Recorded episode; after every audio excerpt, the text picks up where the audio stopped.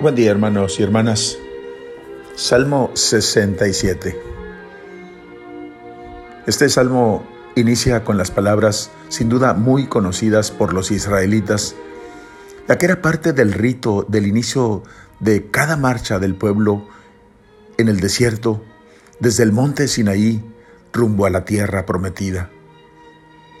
Dice números 10:35. El arca de la alianza iba delante de ellos para ubicarles un lugar donde descansar. La nube de Yahvé estaba encima de ellos cuando levantaban el campamento. Cuando el arca partía, Moisés decía, Levántate, Yahvé, que se dispersen tus enemigos, que huyan ante ti los que te odian. Y cuando se detenían, decía, Vuélvete, Yahvé, a las miríadas de Israel. Así inicia el Salmo. Continúa diciendo, canten a Dios y toquen a su nombre. Abran camino al que cabalga sobre las nubes. Alégrense en Dios y dancen ante Él.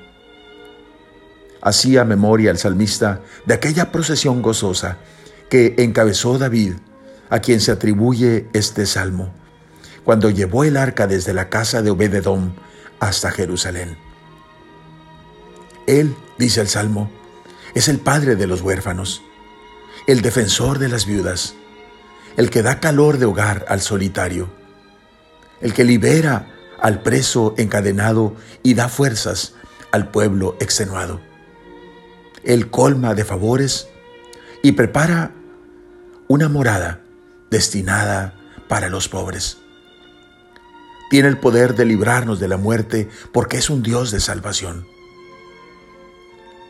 Hermanos, si de alguna manera tú te encuentras en alguna de esas situaciones, te invito a unirnos a David en alabanza y descubrir el gran gozo de amar y alabar a Dios. Este es también un salmo de fe. Hemos de seguir confiando porque a su tiempo Dios cumplirá sus promesas. El versículo 19 es citado en Efesios 4, 8, refiriéndose al Señor resucitado que subió a las alturas y dio sus dones a los hombres. Una referencia a la ascensión y al don maravilloso de Pentecostés, que no solo dio dones a los hombres, sino les compartió al mismo dador de los dones, al Espíritu Santo. Oremos. Bendito sea, Señor. Día tras día te bendeciremos,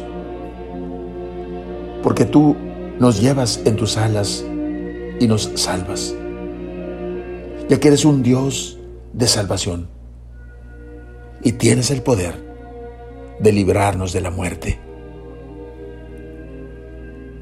Bendito sea, Señor, porque nos has colmado de favores y has preparado una morada para tus pobres. Amén. La bendición de Dios Todopoderoso, Padre, Hijo y Espíritu Santo, descienda sobre ustedes. Amén.